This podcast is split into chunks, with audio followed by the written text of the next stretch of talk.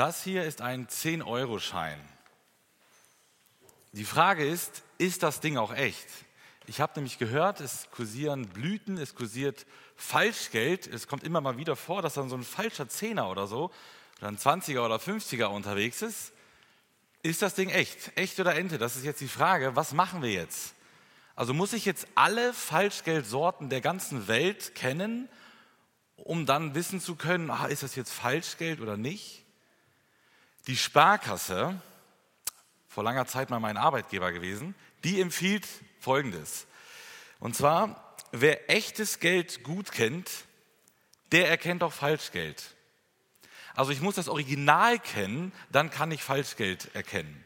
Und dazu brauche ich also einen echten Schein, um Falschgeld erkennen zu können. Und die Bundesbank empfiehlt drei Schritte. Fühlen, sehen, kippen. Wenn ich jetzt diesen Schein habe, dann kann ich ihn erstmal fühlen und es fühlt sich anders an als normales Papier. 90 Prozent ist aus Baumwolle, es ist reißfester und weicher. Dann haben die Scheine meistens auch vorne so ein Relief, so einen hervorgehobenen Schriftzug, den man fühlen kann. Und da gibt es noch andere Linien, die man äh, ertasten kann. Dann kann man den Schein auch ins äh, Licht halten so ins Licht halten und ähm, also bei den 20ern und 50ern, da funktioniert es noch besser. Dann sieht man dann das Wasserzeichen, äh, da sieht man einen Sicherheitsstreifen und so weiter. Und man kann den Schein auch kippen, also immer so ein bisschen hin und her äh, wackeln sozusagen, kippen und dann sieht man das Hologramm und dann sieht man noch eine Smaragdzahl und so weiter. Die ganzen Details erspare ich euch jetzt. Dann ändert sich dann die Farbe und so weiter. Also wenn man das alles berücksichtigt, diesen Dreischritt fühlen, sehen, kippen, dann äh, erkennt man im Idealfall einen gefälschten Geldschein. Also je besser ich weiß, wie echtes Geld aussieht, desto besser kann ich Falschgeld erkennen. Und genau so ist es bei Jesus. Genau wie beim Geld ist es bei Jesus. Also je besser ich den echten Jesus kenne, desto besser falle ich auf einen falschen Jesus eben nicht rein. Und genau das war das Problem in Kolossee in der Gemeinde damals zu Paulus Zeiten, da gab es Irrlehrer, die aufgetreten sind und die etwas Falsches über Jesus gepredigt haben, die einen falschen Christus verkündigt haben. Und deswegen zeigt Paulus jetzt nicht, was an jeder einzelnen Irrlehre, die irgendwann, irgendwann mal auftreten kann, falsch ist, sondern er zeigt ihnen, wie Jesus wirklich ist. Er zeigt ihnen das Original und anhand dieses Originals können sie jeden falschen Christus identifizieren. Deswegen lautet der Predigttitel heute Der echte Jesus. Der echte Jesus. Es kursieren viele falsche Christusvorstellungen und wir wollen uns heute den echten Jesus anschauen, wie er uns in der Bibel offenbart ist. Wir machen da weiter in unserer Reihe über den Kolosserbrief. In der letzten Woche hatten wir den Einstieg und äh, machen heute mit dem Kolosserbrief weiter. In meinen Augen ist der heutige Bibeltext einer der zentralsten Texte vom Neuen Testament. Und wir finden eigentlich fast nirgendwo in der Bibel mehr geballte Infos über Jesus Christus. Da hält vielleicht noch Philippa 2 mit, der Christus-Hymnus, aber Kolosser 1, unser heutiger Predigtext, ist schon eine ganz besondere Perle im Neuen Testament. Dieser Text lädt zum Staunen ein über Jesus er soll unsere Liebe zu Jesus steigern und einfach ja, unsere Ehrfurcht vor unserem Herrn steigern. Und jeder einzelne Satz, jedes Wort, könnte man sagen, aus diesem Predigtext steckt voller geballter Theologie. Und da wollen wir uns jetzt gemeinsam durcharbeiten. Wir schlagen auf Kolosser 1 ab Vers 15. Zu Wasser holen? Wasser. Er ist das Bild des unsichtbaren Gottes, der Erstgeborene aller Schöpfung. Denn in ihm ist alles in den Himmeln und auf der Erde geschaffen worden, das Sichtbare und das Unsichtbare. Es seien Throne oder Herrschaften oder Gewalten oder Mächte. Alles ist durch ihn und zu ihm hingeschaffen. Und er ist vor allem und alles besteht durch ihn. Und er ist das Haupt des Leibes der Gemeinde. Er ist der Anfang, der Erstgeborene aus den Toten, damit er in allem den Vorrang hat. Denn es gefiel der ganzen Fülle, in ihm zu wohnen und durch ihn alles mit sich zu versöhnen, indem er Frieden gemacht hat durch das Blut seines Kreuzes. Durch ihn, sei es was auf der Erde oder was in den Himmeln ist. Und euch, die ihr einst entfremdet und Feinde wart, nach der Gesinnung in den bösen Werken, hat er aber nun versöhnt in dem Leib seines Fleisches durch den Tod, um euch heilig und tadellos und unsträflich vor sich hinzustellen. Sofern ihr im Glauben gegründet und fest bleibt und euch nicht abbringen lasst von der Hoffnung des Evangeliums, das ihr gehört habt, das in der ganzen Schöpfung unter dem Himmel gepredigt worden ist, dessen Diener ich, Paulus, geworden bin. Der echte Jesus hat uns geschaffen. Dankeschön. Der echte Jesus hat uns geschaffen, die Verse 15 bis 17. Unser Text heute ist ein Lied. Äh, ein Lied auf Jesus. Und dieses Lied beschreibt die Einzigartigkeit, die Schönheit, die Erhabenheit, die Würde von Jesus Christus. Das Lied hat zwei Strophen, die sind sehr parallel aufgebaut, also kunstvoll ausgestaltet. Und die erste Strophe ähm, ist der Vers 15 bis 17. Und da geht es um Jesu Herrschaft über die gesamte Schöpfung. Es heißt, er ist das Bild des unsichtbaren Gottes. Wer ist mit er gemeint? Das ist Jesus Christus, das zeigen die Verse vorher. Also alles, was jetzt kommt, bezieht sich auf Jesus Christus. Gott ist Geist. Das heißt, er ist unsichtbar. Wir können ihn nicht sehen. Das lehrt die Bibel an ganz vielen verschiedenen Stellen. Aber durch Jesus Christus kann man Gott sehen. Wenn wir Jesus Christus sehen, können wir Gott sehen. Also wir müssen auf Jesus schauen, wenn wir Gott sehen wollen. Doch Jesus zeigt uns nicht nur Gott, Jesus ist sogar selber Gott. Er ist Teil der Dreieinigkeit. Er ist wesensmäßig eins mit dem Vater. Jesus ist Gott und deswegen ist er auch über alles erhaben.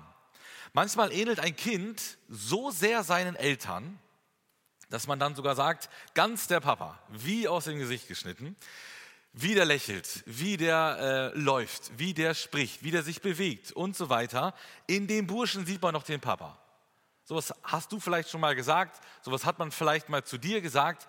Das passiert sehr oft. In einem Kind sehen wir oft den Vater oder die Mutter, weil es eine so große Ähnlichkeit besteht. Ganz ähnlich ist es bei Jesus und Gott mit dem Unterschied, die sind sich nicht nur sehr ähnlich, sondern die sind wesensgleich. Jesus ist Gott und wenn wir ihn sehen, sehen wir automatisch den Vater, sehen wir Gott. Es heißt weiter, er ist der Erstgeborene aller Schöpfung. Und dieser Satz spricht jetzt von der Präexistenz Jesu. Das meint, er war schon existierend, also er war schon da, bevor irgendetwas da war. Er war vorher prä da. Er war schon immer da. Also er wurde nicht geschaffen, so wie wir alle hier auf der Erde, alle Menschen geschaffen worden sind. Jesus eben nicht. Und Paulus sagt damit, er ist nicht nur vor allem Geschaffenen da, also so zeitlich vorher da gewesen, sondern er steht auch über allem Geschaffenen. Also er ist vorher da gewesen, ja, aber hier liegt mehr der, der, die Betonung auf der hierarchischen Ordnung. Er ist über allem Geschaffenen. Also in der Hierarchie vom Kosmos steht Jesus ganz oben. Es geht nicht höher. Und Erstgeborener heißt jetzt nicht, wie man vielleicht denken könnte, dass Jesus geschaffen worden ist. Er ist nicht Teil der Schöpfung. Erstgeborener ist nämlich ein Titel. Zum Beispiel lesen wir im Alten Testament, dass Israel Gottes Erstgeborener ist. Das heißt jetzt ja natürlich nicht, dass Israel das erste Volk war, das auf der Welt lebte. Nein, sondern dass sie von Gott ganz besonders behandelt worden sind. Also das zeigt eine Ehrenstellung. Sie sind der Erstgeborene. Und wenn Jesus der Erstgeborene ist, dann gebührt ihm die höchste Ehre, dann hat er die höchste Stellung. Es geht nicht höher. Es heißt nicht, dass er äh, geschaffen worden ist. Dieser Ausdruck zeigt eine Ehrenbehandlung. Und warum das so ist, warum Jesus dieser Erstgeborene ist, warum er der, der Höchste über aller Schöpfung ist, sehen wir im nächsten Vers. Denn in ihm ist alles in den Himmeln und auf der Erde geschaffen worden. Also, Jesus steht über der Schöpfung. Warum? weil er der Schöpfer ist. Er ist nicht Teil der Schöpfung, im Gegenteil, er ist der Schöpfer. Er hat die Welt gemacht. Und alle Geschöpfe, du und ich, alles, was wir hier so irgendwo sehen, Alle haben ihre Existenz Jesus zu verdanken. Wir wissen, dass die Schöpfung ist Teil des dreieinigen Gottes, aber hier lehrt die Bibel, dass eben die Betonung darauf liegt auch, dass Jesus der Schöpfer ist, dass Jesus da besonders aktiv war. Und zur Schöpfung, da zählt jetzt wirklich alles. Damit äh, keine Missverständnisse auftreten, sagt Paulus das im Himmel und auf der Erde. Also alles, was irgendwo auch dazwischen liegt, alles, was man sich irgendwie vorstellen kann, kommt von Jesus Christus. Er ist der Schöpfer aller Kreaturen. Und Paulus zeigt dann auch, was Jesus alles geschaffen hat, nämlich das Sichtbare und das Unsichtbare. Es seien Throne oder Herrschaften oder Gewalten oder Mächte. Auf der Erde gibt es ja ganz vieles, was äh, so sichtbar ist. Das hat alles Jesus geschaffen. Die Menschen, die Pflanzen, die Tiere, die wunderschöne Landschaft. Einfach alles, was sichtbar ist, hat Jesus geschaffen. Aber, und da geht Paulus noch weiter, er sagt, auch das Unsichtbare hat er geschaffen. Und er zählt hier einige Aspekte auf und er meint damit auch das Überirdische, Übernatürliche, nämlich die Engelwesen. Auch die Engel gehören zur Schöpfung dazu und kommen von Jesus. Und weil die Engel zur Schöpfung gehören, darf man sie nicht anbeten. Und wisst ihr, genau das war das Problem bei den Kolossern. Wir lesen nachher in 2 Vers 18, äh, wo, wo es dann um ihr Lehre geht, ähm, dass eben die Kolosser Engel angebetet haben. Und deswegen sagt Paulus das hier schon mal vorab. Die Engel sind Geschöpfe, Sie dürfen nicht angebetet werden. Jesus ist der Schöpfer, er darf, er muss angebetet werden. Da gibt es einen gewaltigen Unterschied zwischen Jesus und auch den Engeln. Woher kommt diese Erde? Das ist eine Frage, die ja, die Menschen schon, schon immer bewegt und umtreibt. Woher kommen wir Menschen? Wir wollen wissen, was ist unser Ursprung? Das liegt in, unserem, äh, in uns drinnen. Ist es Zufall? Ist es vielleicht eine lange Entwicklung und irgendwann sind wir halt irgendwie da gewesen? Ist es die Evolution? Wenn ich ein Kunstwerk sehe, ein wunderschönes Bild, dann weiß ich, da steckt ein Künstler dahinter. Wenn ich einen Schrank sehe, dann weiß ich, da steckt ein Tischler dahinter. Und wenn ich diese Schöpfung sehe, wenn ich euch sehe, dann weiß ich, da steckt ein Schöpfer dahinter. Es liegt auf der Hand, die Welt ist nicht einfach so entstanden, sondern die Welt ist durch Gott, durch Jesus Christus geschaffen worden. Es heißt weiter, alles ist durch ihn und zu ihm hin geschaffen. Also Paulus wiederholt hier im ersten Teil das, was er eben eigentlich schon mehrfach gesagt hat. Alles ist durch ihn geschaffen. Also Jesus ist der Schöpfer. Aber Paulus erweitert es jetzt noch in diesem Vers um einen neuen Aspekt. Er sagt, die Schöpfung ist durch ihn da aber sie ist auch zu ihm hin geschaffen. Das heißt, Jesus ist der Grund der Schöpfung, durch ihn geschaffen, aber er ist auch das Ziel der Schöpfung, zu ihm hin geschaffen. Also es dreht sich alles auf dieser Welt, in dem gesamten Kosmos, um Jesus. Er ist der Mittelpunkt. Man könnte auch sagen, alles ist für ihn geschaffen, zu seiner Ehre, so übersetzen das andere Übersetzungen. Und das bedeutet eben, dass nicht wir Menschen im Mittelpunkt stehen. Ja, der Humanismus möchte uns das vielleicht weismachen. Wir Menschen, wir sind so toll, was wir alles geleistet haben, stimmt ja auch, weil wir das von Gott bekommen haben. Aber nicht wir stehen im Mittelpunkt, sondern immer Gott und Jesus Christus. Und in Vers 17 sehen wir dann die Zusammenfassung der ersten Strophe, dass Gott der Herr über die Schöpfung ist. Und da heißt es, und er ist vor allem und alles besteht durch ihn. Paulus betont hier nochmal die Würde und diese Vorrangstellung von Jesus. Ne? Er ist vor allem. Es ist, ähm, oder Jesus ist sogar so wichtig, dass sogar unsere Zeitrechnung an ihm orientiert ist. Ja, wir sprechen von vor Christus und wir sprechen von nach Christus. Also alles, selbst die Zeitrechnung orientiert sich an Jesus. Aber dann kommt hier noch ein wichtiger Zusatz, alles besteht auch durch Jesus. Dieser Aspekt ist auch jetzt neu. Jesus ist nicht nur der Schöpfer aller Dinge, Jesus ist auch der Erhalter aller Dinge. In der theologischen äh, Wissenschaft gibt es so eine Strömung, die nennt sich Deismus und die lehrt, dass Gott die Welt geschaffen hat, okay, aber dass er dann die Welt einfach so laufen lässt. So wie so ein Uhrmacher, der die Uhr mal einstellt und sie dann wegstellt und dann einfach sagt, ja, ist okay, mach mal, lauf einfach weiter. Also der Deismus lehrt, Gott hat kein Interesse mehr an der Welt, er wirkt auch nicht mehr, er ist hier gar nicht mehr aktiv. Und Paulus widerspricht hier diesem Deismus und sagt, das ist eine falsche Vorstellung. Ja, Gott hat die Welt geschaffen, aber Jesus ist auch der Erhalter der Welt. Er sorgt auch dafür, dass das hier alles so weiterläuft. Er ist nach wie vor äh, sehr, sehr aktiv. Gott hält die ganze Natur aufrecht und Gott steht hinter allem. Wir lesen im Alten Testament, im Buch Hiob, ähm, als Hiob ganz viele Fragen äh, gestellt hat, warum er leidet und so weiter, dann antwortet Gott und stellt Hiob wiederum ganz viele Fragen. Ich habe euch ein paar mitgebracht aus Hiob 38. Wer hat dem Platzregen seine Bahn gebrochen und den Weg dem Blitz und Donner, dass es regnet aufs Land, wo niemand ist, in der Wüste, wo kein Mensch ist, damit Einöde und Wildnis gesättigt werden und das Gras wächst?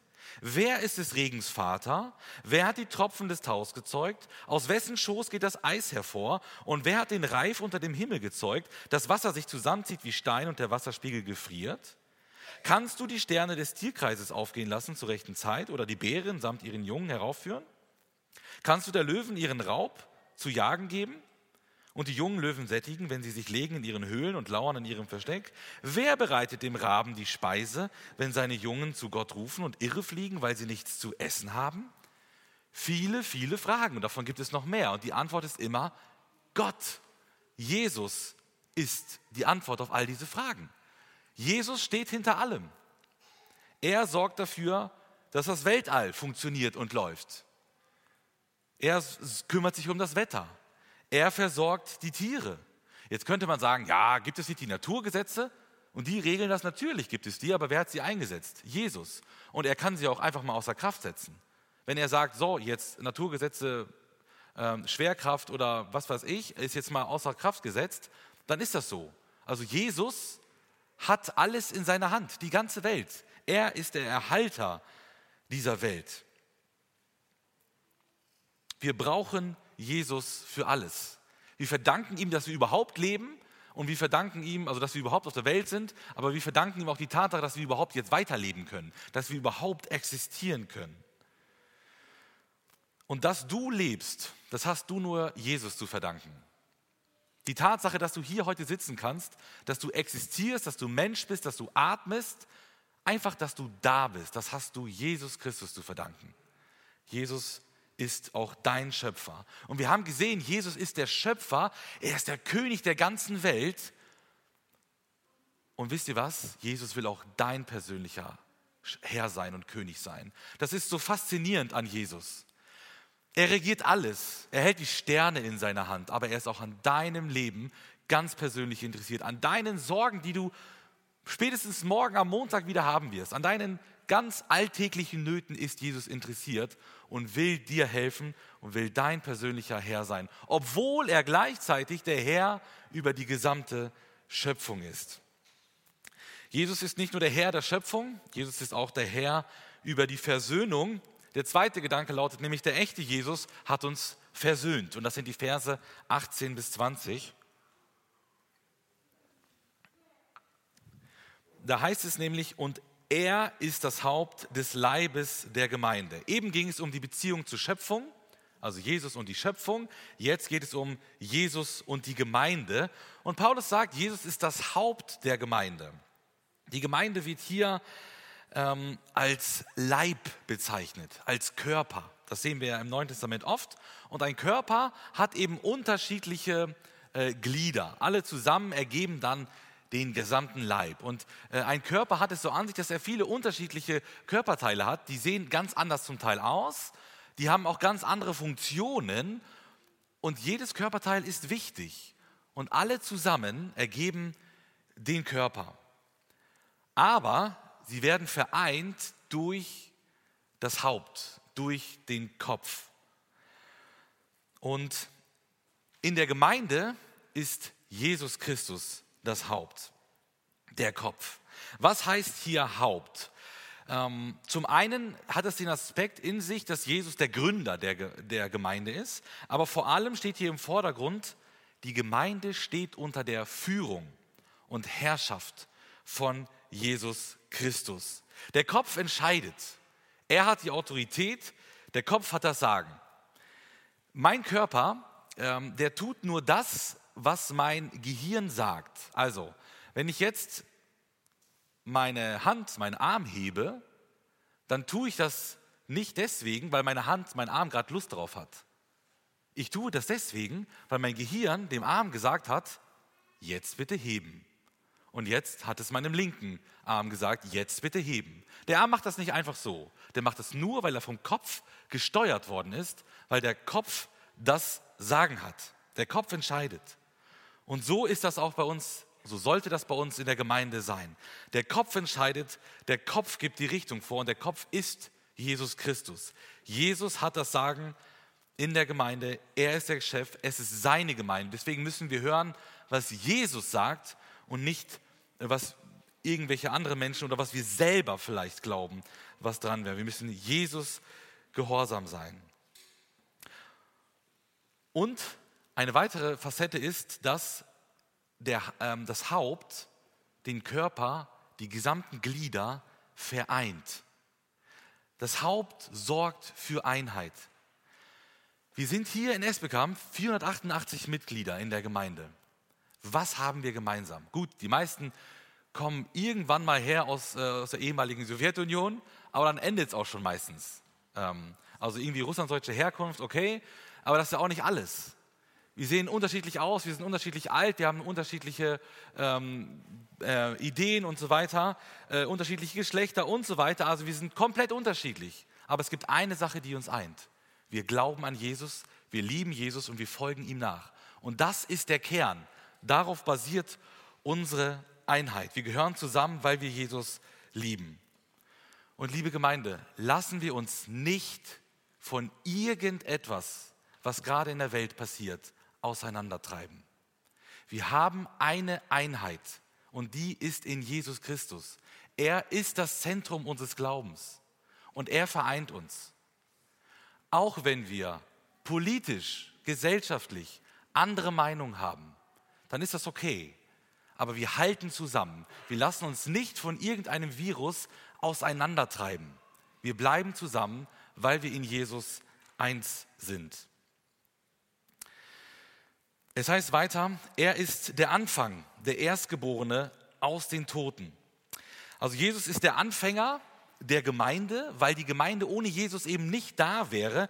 Er ist der Initiator, er ist der Gründer, sowohl der Schöpfung als auch der Gemeinde. Also die alte Schöpfung, alles was wir sehen, ist ohne Jesus nicht denkbar, aber auch die neue Schöpfung, der Leib Christi, ist ohne Jesus natürlich nicht denkbar. Und dann sehen wir wieder diesen Ausdruck Erstgeborener. Der ist uns ja eben schon begegnet. Hier heißt es, jetzt ist der Erstgeborene aus den Toten. Das heißt, Jesus hat wieder einen Ehrenplatz unter allen Toten. Warum? Er ist nämlich der erste Mensch, der gestorben ist und wieder auferstanden ist, ohne danach zu sterben. Es gab schon vorher Totenauferweckungen. Selbst Jesus hat Lazarus auferweckt, den Jüngling zu Nein und auch im Alten Testament Elia, Elisa und so weiter haben Menschen vom Tod auferweckt. Aber diese Menschen sind wieder gestorben. Jesus ist gestorben und auferstanden und lebt in alle Ewigkeit weiter. Deswegen hat er einen Ehrenplatz unter allen Toten. Und dadurch zeigt er auch übrigens an, was mit dir und mir auch passieren wird, wenn wir an Jesus glauben. Wir werden sterben, aber wir werden wieder auferstehen. Er sagt, ich bin die Auferstehung und das Leben. Und das ist eine Hoffnung, eine Zuversicht für dich, was dich eines Tages auch erwarten wird damit er in allem den Vorrang hat, heißt es weiter. All das passierte, also sein Tod, seine Auferstehung und so weiter, passierte deswegen, damit Jesus den Vorrang hat. Er ist der Erste, er steht auf dem ersten Platz, auf dem Treppchen ganz oben. Es geht nicht höher. Und wisst ihr, man kann nicht hoch genug von Jesus Christus denken. Es geht nicht. Man kann Jesus nicht zu viel loben. Unmöglich. Wir können ihn noch nicht mal richtig ganz verstehen. Er ist immer noch schöner, noch größer, als wir es uns vorstellen können. Paulus begründet diese Behauptung auch, warum Jesus diesen Vorrang hat, damit, ähm, denn es gefiel der ganzen Fülle in ihm zu wohnen.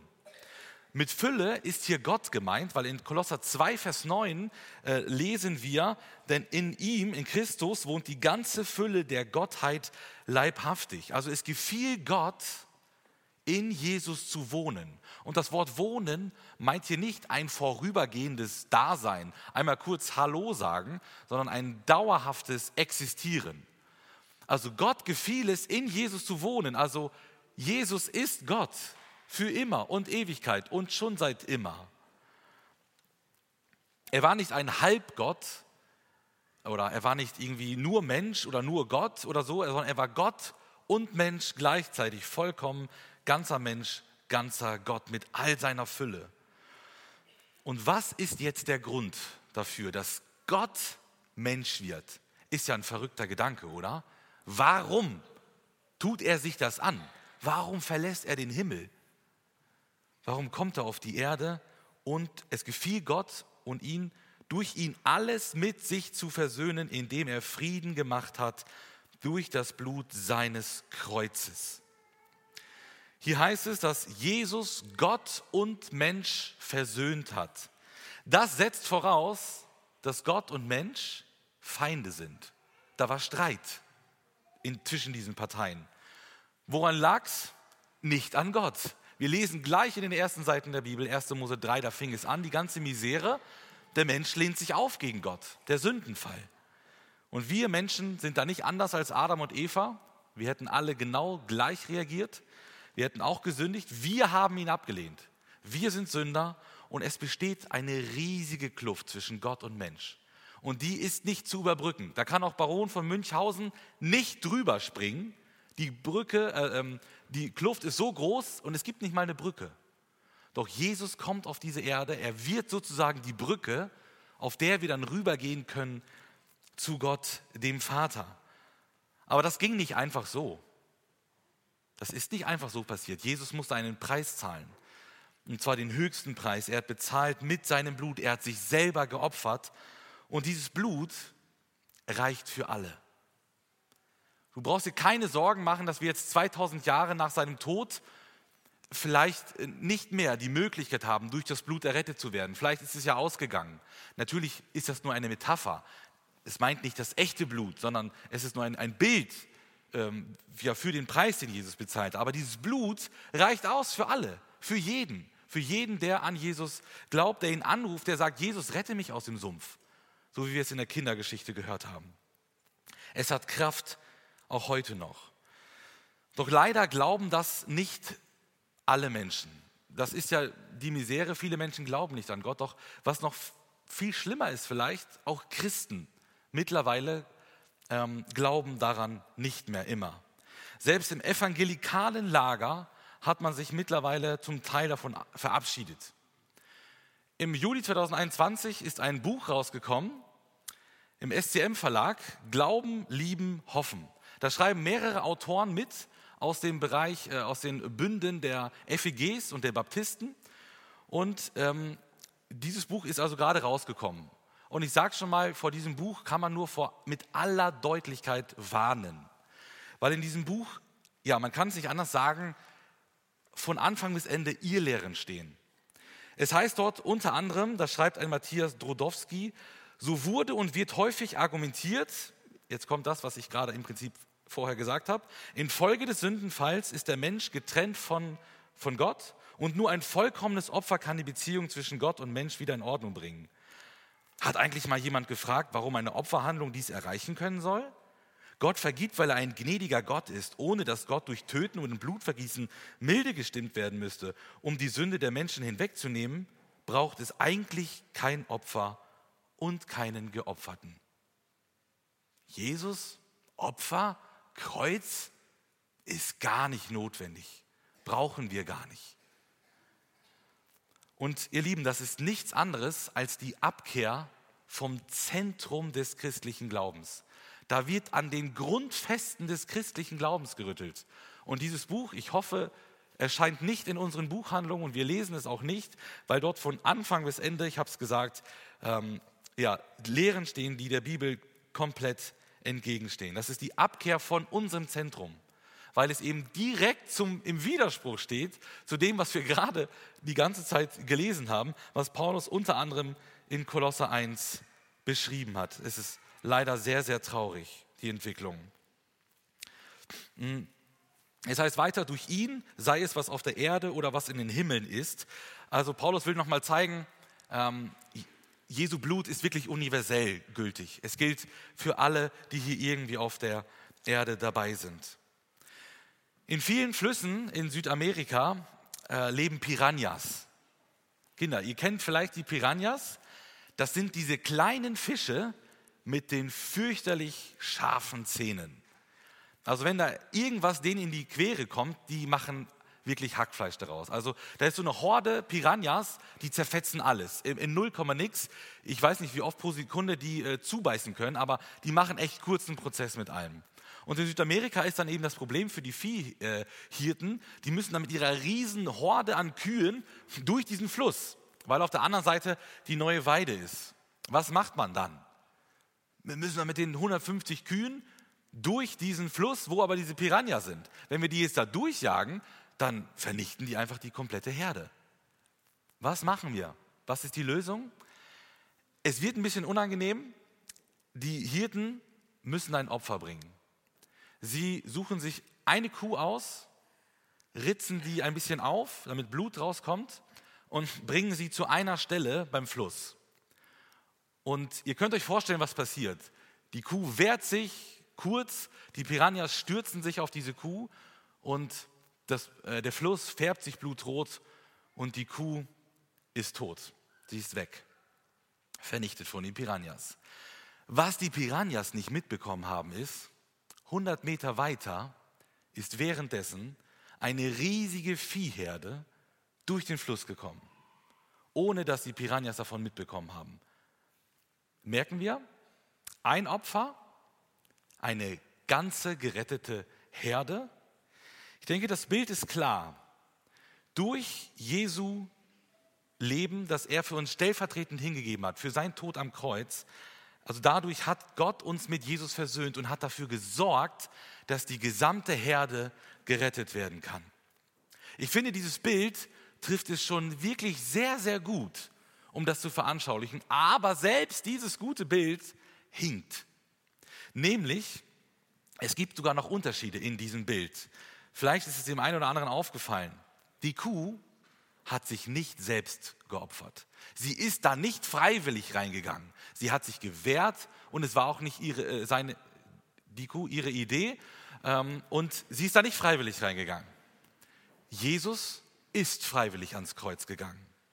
Die Hirten opfern eine Kuh, also nicht sich selbst. Die hätten ja auch sagen können, dann nehmen wir halt einen von den Hirten ritzen wir da ein bisschen was rum am Arm, dann springt er da rein und die Piranhas vernichten den Hirten.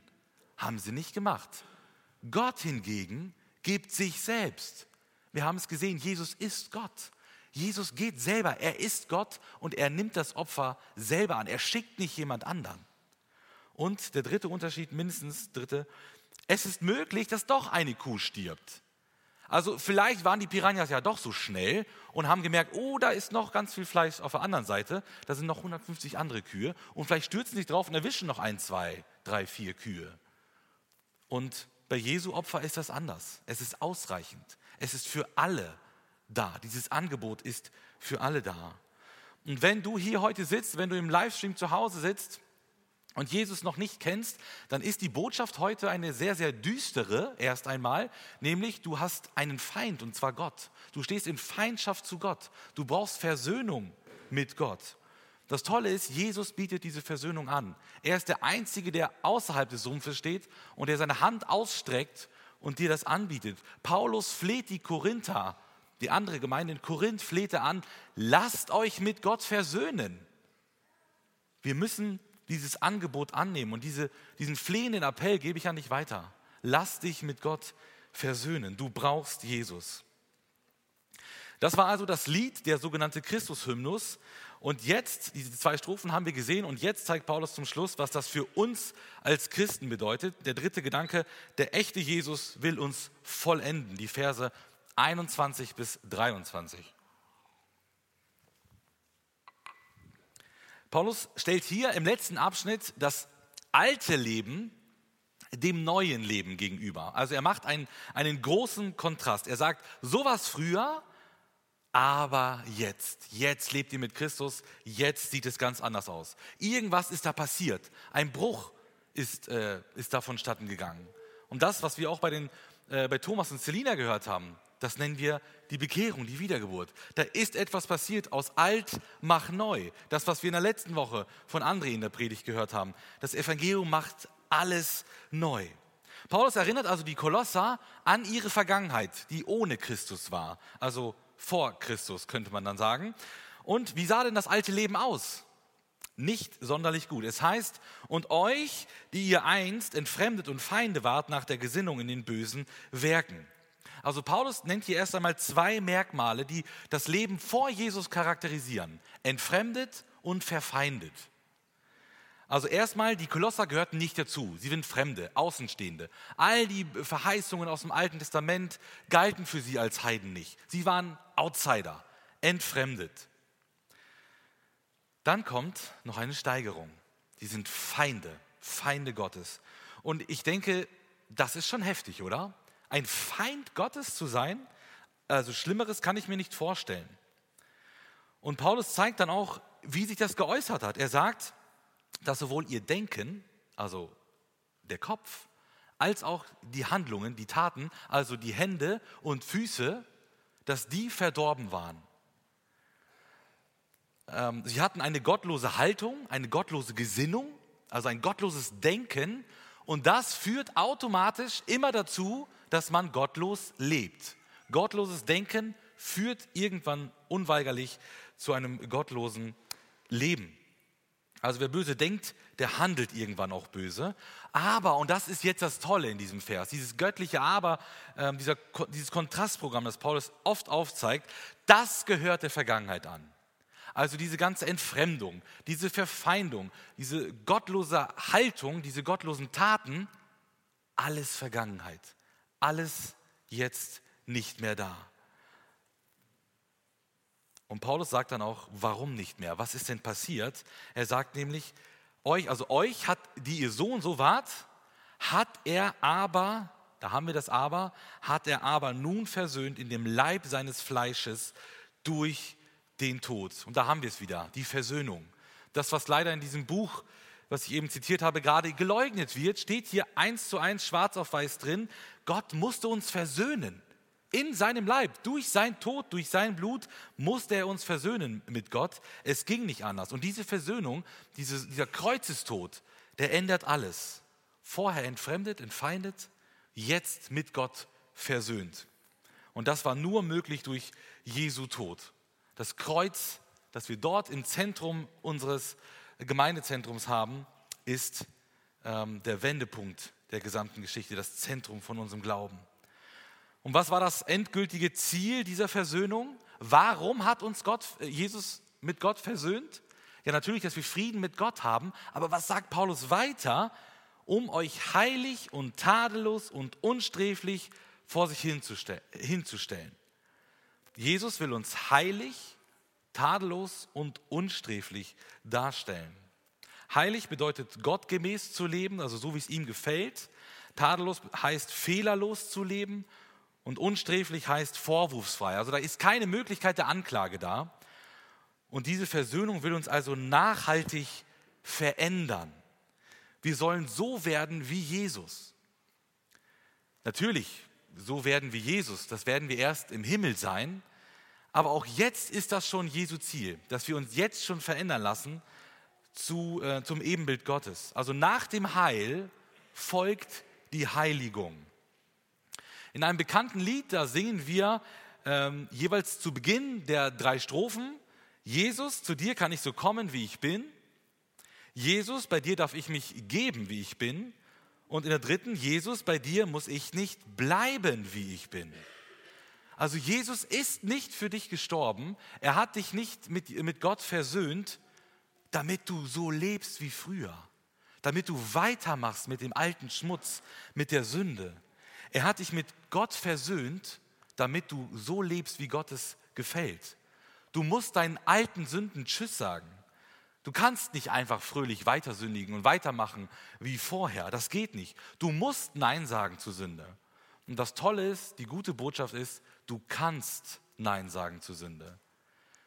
Wir sehen es im Neuen Testament, wer an Jesus glaubt, der hat den Heiligen Geist in sich. Die Kraftquelle. Und durch den Heiligen Geist kann ich Nein sagen. Ich bin der Versuchung nicht willenlos ausgeliefert. Ich kann Nein sagen zu, zu der Sünde, weil wir eben den Heiligen Geist haben. Von uns alleine natürlich niemals, aus eigener Kraft schaffen wir das nicht. Aber, so sagt hier Paulus, diese Veränderung oder diese Vollendung, die ja Gott anstrebt, irgendwann im Himmel, aber auch jetzt schon, die ist nur möglich unter, unter ein paar Bedingungen, so wie es weiter heißt, sofern ihr im Glauben gegründet und fest bleibt und euch nicht abbringen lasst von der Hoffnung des Evangeliums. Er sagt, wir Versöhnte, wir müssen im Glauben bleiben. Wir müssen standhaft sein, wir müssen fest sein. Und wir dürfen uns nicht von der Hoffnung abbringen lassen. Also das ist hier die Voraussetzung, die Paulus mitgibt. Und Paulus deutet hier an, dass ein Christ sich nach der Bekehrung auch wieder von Jesus abwenden kann. Deswegen warnt er und sagt, lasst euch nicht abbringen. Bleibt bei Jesus, bleibt standhaft bei ihm. Und deswegen möchte ich dich ermutigen, bleib bei Jesus. Er ist das Zentrum. Er ist dein Erretter. Er hat dich mit Gott versöhnt. Geh nicht von ihm weg. Egal wie schwierig die Zeiten sind, was im Leben so passiert, lass Jesus nicht los. Zum Schluss ähm, ja, beschreibt Paulus das Evangelium noch auf dreifache Weise. Er sagt, äh, dass ihr, also das Evangelium, das ihr gehört habt, das in der ganzen Schöpfung unter dem Himmel gepredigt worden ist und dessen Diener ich, Paulus, geworden bin. Also die Kolosser haben das Evangelium gehört, sie haben es angenommen und in der damals bekannten Welt wurde es auch schon verkündet, auch unter anderem durch Paulus. Und Paulus ist ein Prediger des Evangeliums geworden und sitzt wegen des Evangeliums, als er diesen Brief schrieb, in römischer Gefangenschaft. Also er wurde inhaftiert, weil er das Evangelium gepredigt hat. Wir kommen zum Schluss. Wir haben die Frage am Anfang gestellt, wer ist jetzt eigentlich der echte Jesus? Wie ist Jesus jetzt wirklich? Manche sagen, Jesus sei ein äh, lieber Wanderprediger. Manche sagen, Jesus sei ein begnadeter Redner. Manche sagen, er sei ein mutiger Revolutionär. Und andere sagen, Jesus sei ein weiterer Religionsstifter. Was ist Jesus? Wie ist der echte Jesus? Wir haben vom Apostel Paulus gehört, Jesus ist der Weltmittelpunkt. Er ist der Herrscher über die gesamte Erde, über die gesamte Welt. Er ist der Schöpfer, er ist der Gründer der Gemeinde, er hat uns mit Gott versöhnt, er ist das Haupt der Gemeinde und er will uns vollenden, er will uns verändern. Das ist der echte Jesus, der uns in der Bibel offenbart worden ist. Doch leider überschätzen sich manche Menschen selber ihre eigene Stellung zu hoch und unterschätzen Jesus. Und das ist eine sehr gefährliche Kombination, wie es beispielhaft an John Lennon zum Beispiel erkennbar war, dem Sänger der Beatles. Er sagte mal, das Christentum wird vergehen. Es wird verschwinden und schrumpfen. Darüber brauche ich nicht zu diskutieren. Ich habe Recht und ich werde Recht behalten. Wir sind gerade populärer als Jesus. Also wir, die Beatles, sind populärer als Jesus. Populärer als Jesus? John Lennon sagte das 1966. 1970 haben sich die Beatles aufgelöst. Natürlich existiert ihre Musik immer noch und viele Fans sind immer noch da, aber die Beatles sind Geschichte. Auch John Lennon ist mittlerweile Geschichte, auch er musste sterben. Doch Jesus Christus ist immer noch da. Jesus lebt für alle Ewigkeit und auch er regiert und er ist das Zentrum, auch wenn John Lennon glaubt, er sei populärer als Jesus. Jesus ist der Weltmittelpunkt. Ihm gebührt alle Ehre. Das ist der echte Jesus. Und diesen Jesus wollen wir gleich gemeinsam die Ehre bringen und gemeinsam Lieder zu seiner Ehre singen. Amen.